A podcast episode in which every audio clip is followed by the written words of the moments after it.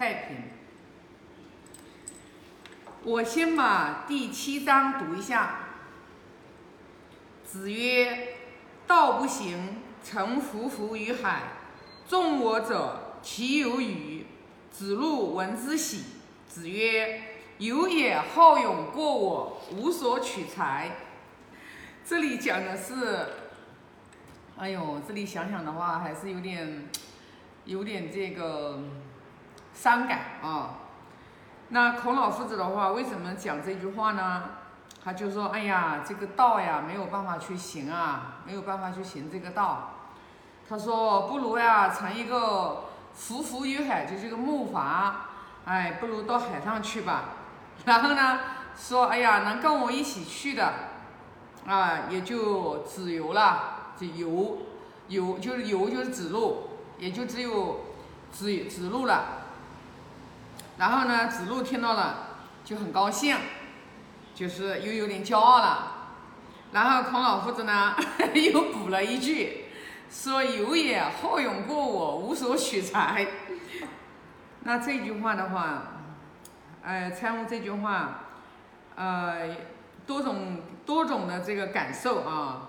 第一种的感受就是，孔老夫子一个大圣人，在那个乱世，啊，真的是有旷世之才啊。然后就是，呃，这个道，他这个人政啊，就是行不开，因为他想教化民众嘛，让老百姓嘛都啊能就是从人的本质、人的内在，然后去修持自己的德行。然后呢，你想每一个老百姓他都能知道这个五人关系相处。用孝悌忠信礼义廉耻，然后每一个人来这样的自律自己，来管理好自己。你说这个社会不好管理吗？这就是为什么这个咱们孔老夫子特别崇拜周公，因为周公就是周公是周武王的这个兄弟嘛。周武王过世之后，他的儿子成王还小嘛，就是周公，然后的话就是辅佐成王。在那个年代，啊，就是成康盛世，就周成王、周康王，他们这种盛世王朝，四十年囹圄空虚，四十年监牢里面没有犯人，你就想想看，那个人政，那个真正老百姓都知道礼礼义廉耻的时候，那个社会是多么的好，真的是多么的和谐。所以呢，孔老夫子呢一直想得到一个中位。在鲁国鲁定公的时候，虽然做了三个月大大司寇，也是用三个月的时间，就让老百姓知道了礼义廉耻啊。然后的话就是那个齐国邻国害怕他这个强盛超过他，后来搞了一个反间计，也送了几十个女乐给这个鲁定公。鲁定公几天不上朝，后来孔老夫子也就知道了，他在这里已经没有价值了。后来就是就那一年。开始周游列国，周游列国去了那么多的国家，一直想说哪个诸侯国的国君能看得懂他，给他一个中位，然后让他呢就是说有放权给他，就像这个啊齐国齐国的诸侯齐国的国君把这个权交给管仲一样的，交给这个晏婴啊晏平仲一样的，就是他能有这个实权，能做到了主。那孔老夫子真的是能把那一个，真真的是能把这个诸侯国，啊，就是治理的会像周周这个周公在世的时候能一样的那样的兴盛，但是没有人用他呀，就是别的人也是敬重圣贤，敬重贤才，就是没有真正的是把实权交给他，所以呢，那么多年。啊，也没有就是得到中位，不不是说他一定要去呃做官拿高官厚禄，那不是的啊，圣人不是这样子的，所以说他就发了这个感叹，他说道不行，沉浮浮于海，算了算了，哎呀不行，我们到海上去吧，然后呢说了这句话，说了这句话呢就说是为什么说能跟我一起的差不多也就只有子路吧。因为子路是一个猛将，那到到海上去的话，就是这个划这个小木筏，那肯定是，呃，肯定是非他莫属了。但是子路的话，然后呢，就是师傅这样子一夸他，你看马上就得意忘形了啊，就闻之喜啊。所以呢，孔老夫子马上又给他一个巴掌。他说：“有也好勇过我，无所取材。”就是说，就是也是教子路嘛，不要就是要要有要有勇有谋，没有谋略也不行。所以说，为什么说呃这个就是 人，我们一直你看我我一基本上我我基本上的主题，我都不会离开知能勇这个三个达德，然后我会。基本上就是讲修德行，修是德行，最终的目标，最终的终极目标，就是要把我们智能勇三达德，然后在我们的这个内心深处，我们本质具足的，我们把它展现出来。因为你为什么要要修持智慧？因为你你能看人，你能识人，你能识别人，它就是智能勇的智，它就必须要有这个。你没有这个智，你没有这个智慧，你就没有这个能力。你没有一个识人辨别人的能力，无论你在哪个朝代，你在在与人相处，你都离不开五伦关系，你都离不开这个五个人的关系。那你不能治人，你又如何？如果做管理，你不能治人，你如何知人善用？你你不能治人，你又如何来交朋友？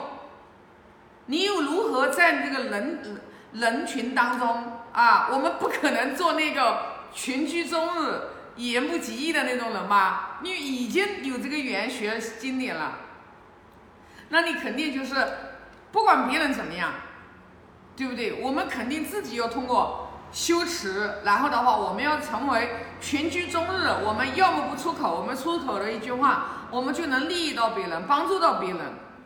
所以你看。就从夫子第一句话，我们就能看到，道不行，道不行，在任何的朝代过程当中，行道它都不是很简单的事情，它都是比较有阻力的。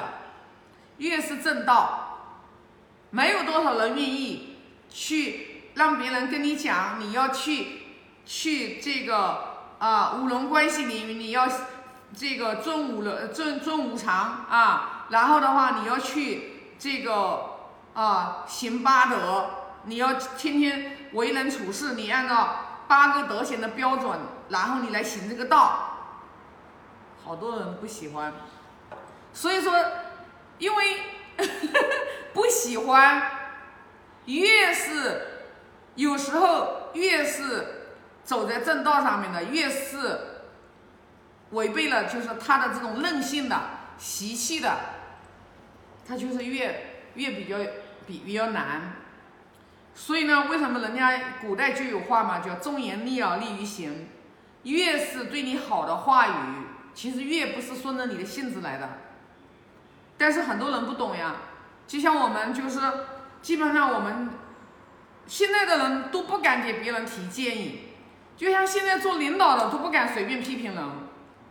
我以前啊，我以前就是员工有问题啊，有毛病我会批的。但现在呢，我已经我已经不敢随便的去批人了，真的，就是说真的不敢了。当然了，不敢随便批，不代表我不给建议啊，不代表我不说，只是说，就是说。孔老夫子讲的有质有量有多闻是三者是属于益友，但是呢，现在的人已经不喜欢这种益友了。你有质有质，你觉得你就是不怕得罪人，你要去朋友，你要去见，你要去给他直言相告的。但是现在的人，你纵然是要相告他，你也要有方法。那有方法了之后，总之是忠告都不会。违背人的、违背他的、违背他的习气的，他都不喜欢听。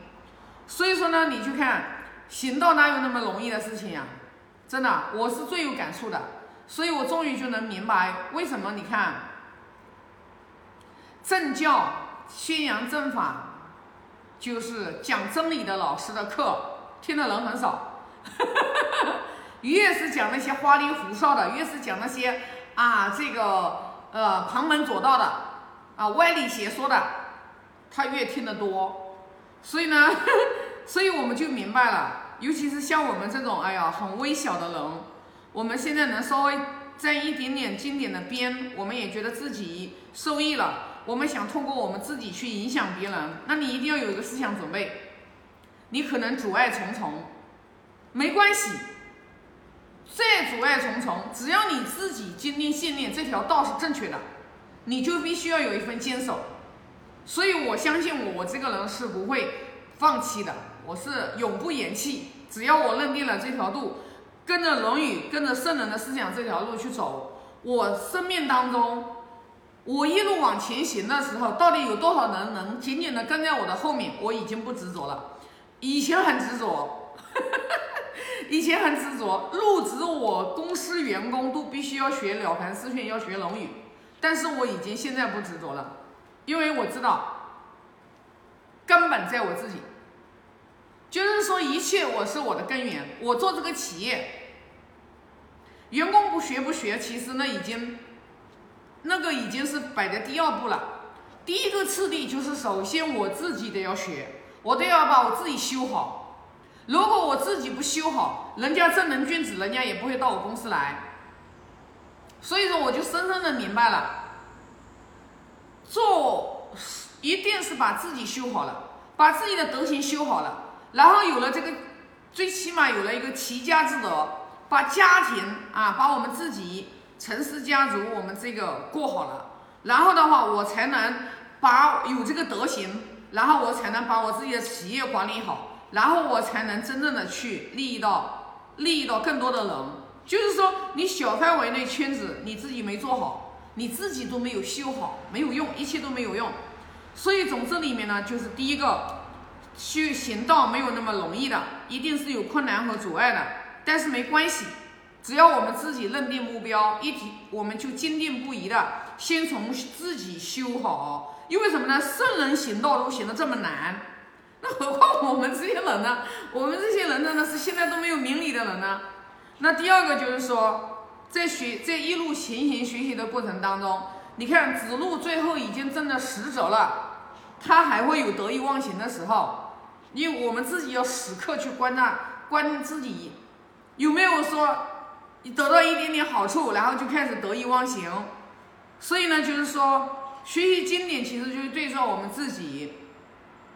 对着我们自己，然后呢，用用达达不到圣人所说的这种境界条件，但是你只要目标朝在那里，你一定就不会走偏。